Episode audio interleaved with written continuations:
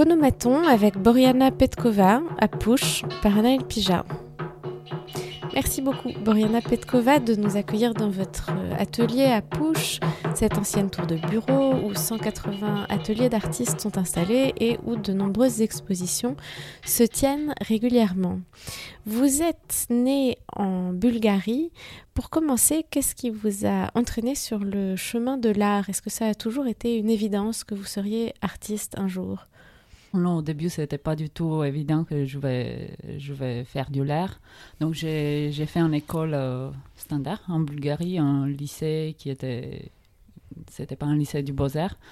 Mais après, j'ai eu la chance de faire, euh, de faire des cours de dessin euh, avec quelqu'un qui m'a beaucoup. justement, donné le, le, sens du dessin. En, fait, en Bulgarie, on a une éducation très académique est très strict. Donc, le, cours de dessin, ça veut dire que 6 heures par jour, euh, on dessine des modèles et on dessine ce qu'on ce voit. C'est vraiment une technique qu'il faut apprendre.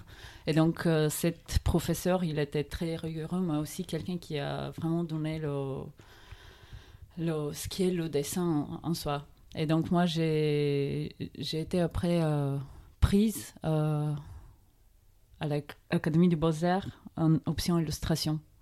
Donc j'ai fait cinq ans de livre et illustration, qui est un peu, euh, qui est très lié au dessin, mais ça fait en Bulgarie, le dessin pour moi c'était quelque chose qui illustre une autre idée, quelque chose qui n'est pas l'idée même parce que toujours l'illustration elle est liée avec un texte.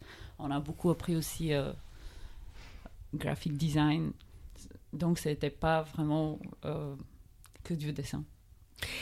Qu'est-ce que vous regardiez à l'époque?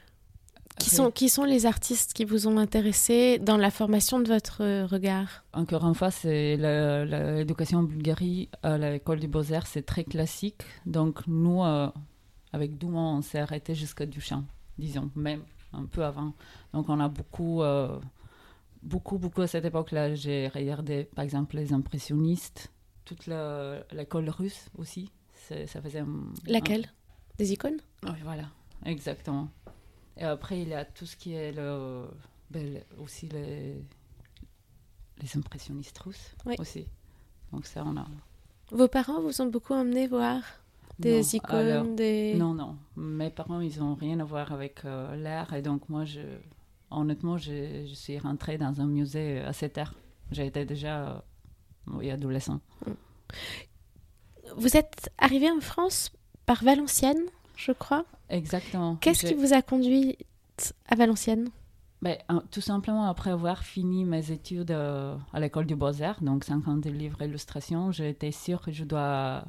Déjà, que je ne vais pas avoir ces, métiers et je ne vais pas travailler le livre et l'illustration, donc je voulais tout simplement continuer mes études. Euh, en art, tout simplement, sans savoir exactement. Parce qu'en Bulgarie, encore, c'est très séparé. Donc, si tes sculptures, tu touches la terre, mais tu touches pas de la peinture, tu touches pas de la photographie.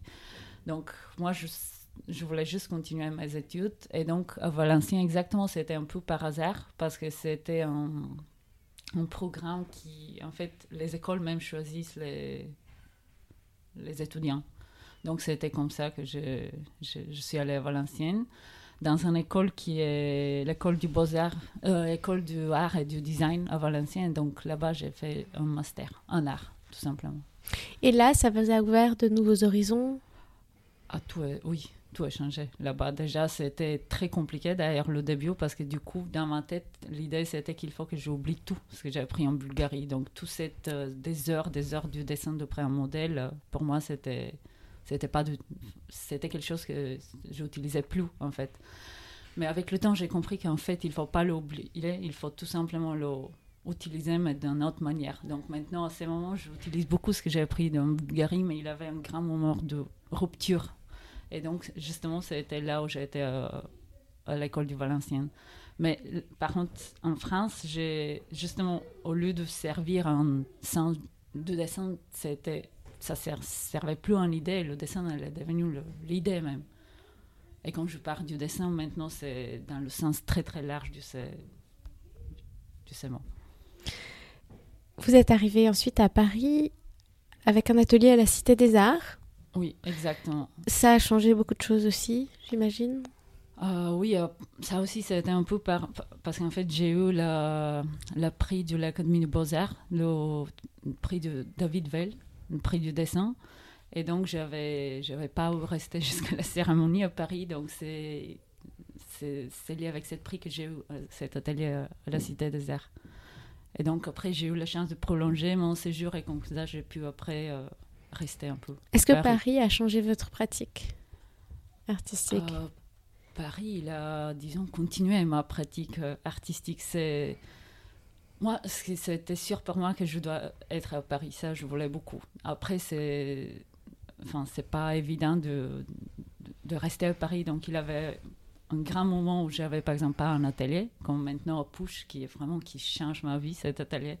Donc, euh, oui, c'était pas évident au début, mais là, pour moi, c'est, oui, il faut vous, vous, commenciez, vous avez parlé beaucoup de, dessin. Le dessin aujourd'hui est au centre de votre travail, mais un dessin au sens très étendu, qui est un dessin dans l'espace, un dessin parfois aussi en plusieurs dimensions, parce que vous utilisez les murs, mais vous utilisez aussi les, les angles des murs.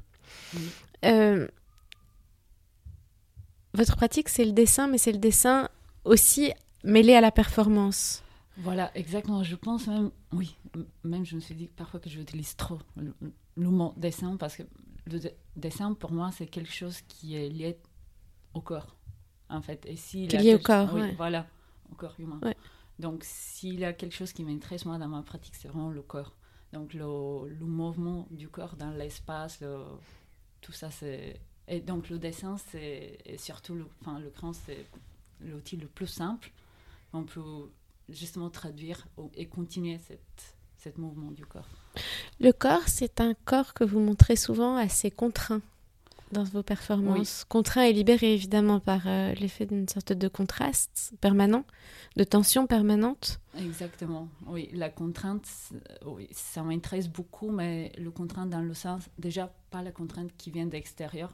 Ce qui est très intéressant pour moi, c'est les contraintes qui sont chez nous, les contraintes que nous, on même, on crée, les, ces carcans qu'on crée autour de nous et qui deviennent une zone du confort, finalement. Cette contrainte, euh, c'est pas facile de, sortir. Donc, oui, c'est ça qui m'intéresse. C'est pour ça aussi que, parce que pour moi, ils sont presque invisibles. Au soit qu'on ne veut pas les voir, on les, on les perçoit pas et on se sent bien. Et très souvent, on parle des choses qui viennent d'extérieur et qui nous empêchent. Mais je crois beaucoup qu'il faut commencer de, de l'intérieur. Cette, euh, ce que, ces mots que vous venez de dire, ils sont, enfin, il y a une œuvre très emblématique de votre travail, je trouve, qui est Gardien. Euh, et qui correspond exactement à ce que vous venez de dire. Est-ce que vous pouvez en dire un mot? Oui, euh, alors c'est, c'est, un projet qui est aussi, j'ai commencé en fait en 2017. Et à vrai dire, je savais pour moi, je le finis euh, cette année, ce projet. Donc, au début, ce que j'ai fait, c'est j'ai réalisé cet objet en verre qui représente un, un corset d'arbre, on dit en français. Une grille d'arbre. Oui. Comment Une grille d'arbre. Oui, exactement. Les structures qui protègent les arbres dans la rue. Et donc, je le réalisais tout simplement en verre par rapport aux dimensions du mon corps. Ça fait. J'ai pris quand même trois ans de, de pouvoir y rentrer donc au début, j'ai pas du tout utilisé la structure pour euh, dessiner, je l'ai utilisé juste de marquer plutôt l'absence du mon corps.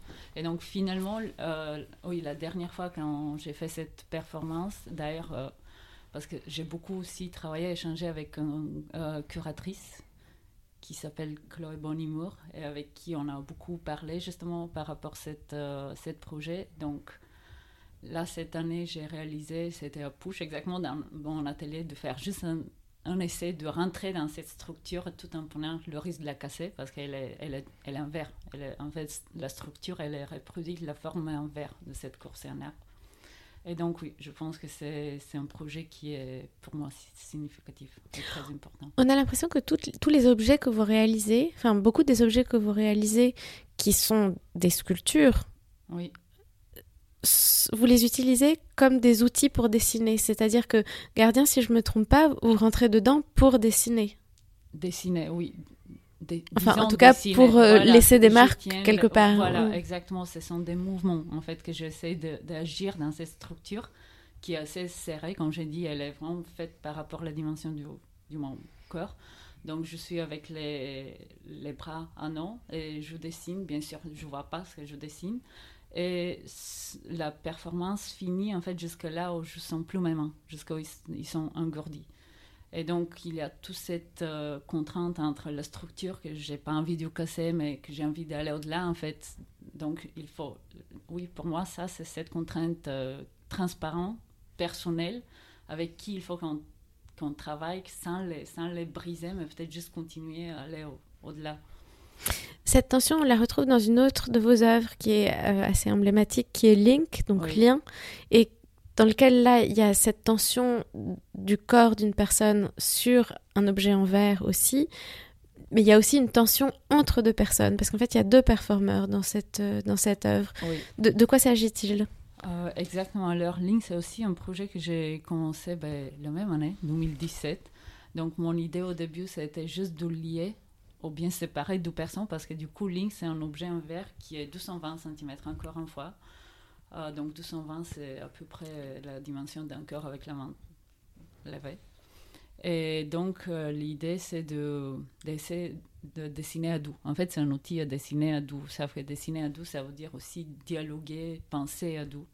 Et donc, euh, c'est, c'est un projet qui dépend aussi de l'autre personne, beaucoup. Parce que parfois, c'est un dialogue assez gentil, et tout va bien, et d'un coup, peut-être il y a quelqu'un qui vous guide, ou l'autre qui, qui en a marre, purement physiquement, on ne tient plus le verre parce que c'est assez lourd aussi, l'objet.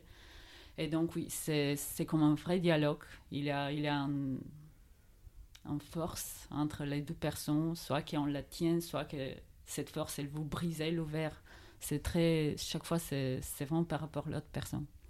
Cette, euh, cette mise en jeu du corps et cette présence du risque aussi de se blesser euh, dans la réalisation de l'œuvre, c'est pas une, c'est une chose qui existe dans, dans l'histoire de l'art. Oui, bien sûr. Qui, Oui. sont, qui sont les artistes qui vous ont intéressé que vous Alors, a, regardez? Euh, Tout de suite, bien évidemment, c'est Rebecca Horn, c'est un de mes références. Euh, J'aime, j'aime beaucoup, j'apprécie beaucoup, beaucoup son, son travail.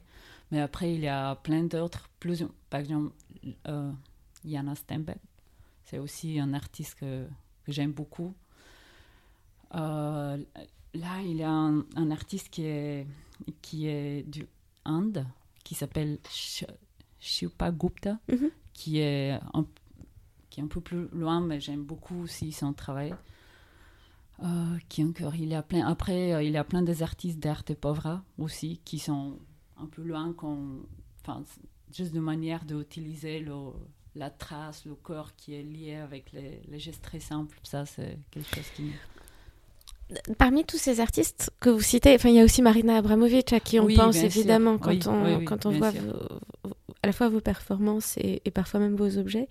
Mais je, je trouve que hum, dans votre travail, il n'y a pas de drame.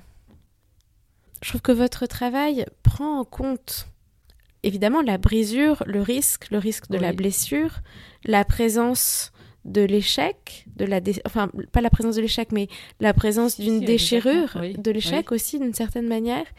Et en même temps, c'est pas le sentiment d'un drame qui apparaît. Mais je pense pas pour la drame, je pense pour cette idée de d'accepter l'échec et de prendre le risque en faire, de faire, de, de non Oui, Exactement. on a l'impression que oh, c'est exactement, on a l'impression que le le- l'action, le, risque de l'action est plus fort que le risque de l'échec. Oui, oui, complètement, complètement. Et au fond, dans, dans, dans la, dans la présentation de Link, l'œuvre peut être montrée soit accrochée au mur, donc cette barre en métal intacte, soit sous la forme de brisures de verre posées sur le sol, dans le cas où, pendant la performance, l'objet s'est cassé. oui. Donc il y a aussi cette euh, présence de la ruine, de l'esthétique de la ruine dans, dans cette euh, démarche que vous avez, et en même temps, il n'y a pas de mélancolie. Oui, oui. Ben, m- moi, c'est- justement, je- je- j'essaie d'utiliser la, la contrainte qu'on a, dit au début, mais, mais pas quelque chose qui nous déchire et qui nous empêche, mais quelque chose qui nous aide d'aller au, au de ce qu'on pense que c'est possible. Donc, justement, d'utiliser ce qui nous empêche d'aller au-delà de ce qu'on pense qu'on peut. Est-ce que vous pouvez dire quelques mots aussi de cette euh, pièce qui s'appelle Ligne de désir? Alors oui, ça c'est aussi justement un projet que j'ai commencé euh, l'année dernière. Dont on voit des traces dans votre atelier. Oui, exactement. Donc c'est un projet qui est, c'est un dessin performatif que je euh, réalise. C'est encore une fois la dimension du feuille, c'est le 220, la dimension du mon corps. Et ce que je fais, c'est que je, je me mets à côté du mur, euh, en, face de cette feuille, et je commence de, de aller du bas vers le haut, obsessivement, tout le temps, comme les sept mouvements vers le haut. Et en fait, le projet, il s'appelle euh, Ligne de désir, comme des chemins qu'il y a dans la ville, euh, vous voyez, là où il n'y a pas de chemin, mais à force de passer plusieurs fois, à force de vouloir passer par là où il n'y a pas de chemin, on, trace, on fait notre propre chemin, qui s'appelle, quand on dit que c'est la ligne de désir. Donc moi, ce dessin, finalement, quand j'ai fait plusieurs fois ce mouvement du bas vers le haut et du haut vers là, vers le bas, ben, ils sont très chargés, les dessins ils sont très noirs, mais dès qu'on s'éloigne, on voit qu'il y a quand même des traces, des chemins qui, justement, qui, qui font ce parcours du corps, du, du, du bas vers le le contraire. Et pour moi, c'est aussi symboliquement cette, cette envie qui est humaine de s'élever, d'aller vers l'eau, de... et après qu'on tombe, et après on, on remonte, comme dans la vie. Et dans ces mouvements, dans, cette régularité euh, et ce rythme de, mouvement de votre bras que l'on retrouve dans d'autres œuvres, euh, il y a aussi comme euh, une manière de, marquer le temps. Il y a quelque chose de, il y a quelque chose presque du, de, une manière de, oui, de rythmer le temps. Oui, Déjà, euh, le mouvement que je fais avec la main, c'est même peut-être un... C'est un peu automatique. C'est un mouvement de balancier. Oui, voilà, exactement. Balancier, c'est dans une horloge. Oui, oui, oui, exactement. C'est et comme vous avez très bien dit, c'est comme exactement comme un métronome. le métronome, c'est une autre pièce. Euh, on parlait du métronome avec une pièce qui s'appelle 31 .41.07, qui est une sorte de machine à dessiner. Donc c'est une sorte de petit boîtier euh, fixé avec un moteur et au bout, de laquelle, au bout duquel vous fixez un morceau de bois avec un, une mine et qui trace des mouvements sur le mur et qui ressemble à un métronome. Oui, oui, oui. C'est, en fait, ce qui est important pour cette pièce, qu'elle est posée assez haute, de manière que moi, je n'arrive pas facilement à, à dessiner sur le papier.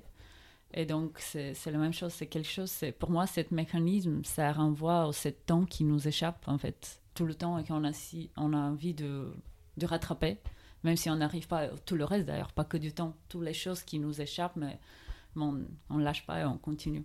Donc, ce dessin performatif, c'est ça. Donc, il y a beaucoup d'attaches, entre guillemets, qui, qui, du coup, forment le dessin sur le mur. Et les fois où j'arrive à attraper la feuille. Pourquoi ce titre 31.41.07 Alors justement, ça c'est le titre. En fait, chaque fois que je réalise ce dessin, elle prend un certain temps. Et donc c'est ce titre, euh, c'est le temps que j'ai fait le dessin la dernière fois. C'est le temps que vous avez pris. la prochaine fois, ça, ça, aura un titre différent. Ça sera le temps de dessin prochain. Dans votre travail, il y a ensuite tout un autre euh, volet qui est un volet plus sculptural. Euh, et qui consiste à euh, fabriquer des, des, objets. Quelle place cette chose-là occupe-t-elle par rapport au dessin?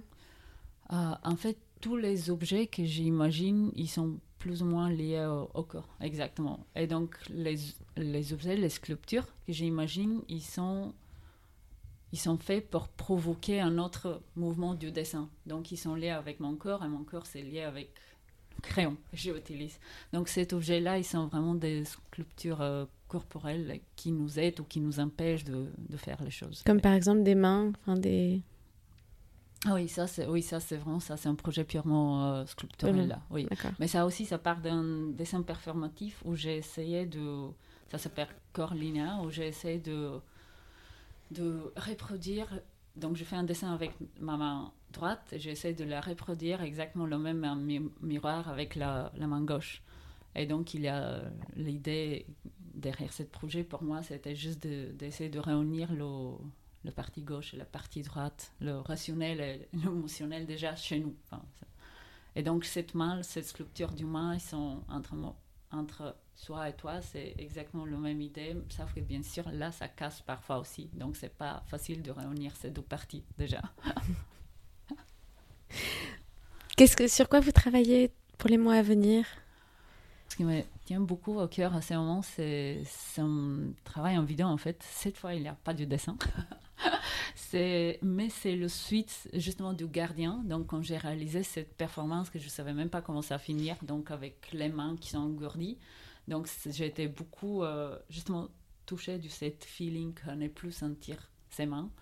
Et donc là, à ce moment, je travaille sur un vidéo euh, qui est comment en fait c'est lié avec les papillons. Vous voyez, avec les papillons surtout épinglés ces papillons qui sont épinglés et qui ils, bougent pas. Donc le vidéo ça s'appelle Peanut Dream et c'est très minimaliste, mais c'est par rapport oui l'immobilisation des mains et du mouvement du coup. Le papillon épinglé pour moi c'est le symbole d'un mouvement qu'on essaie de, de stopper pour un instant.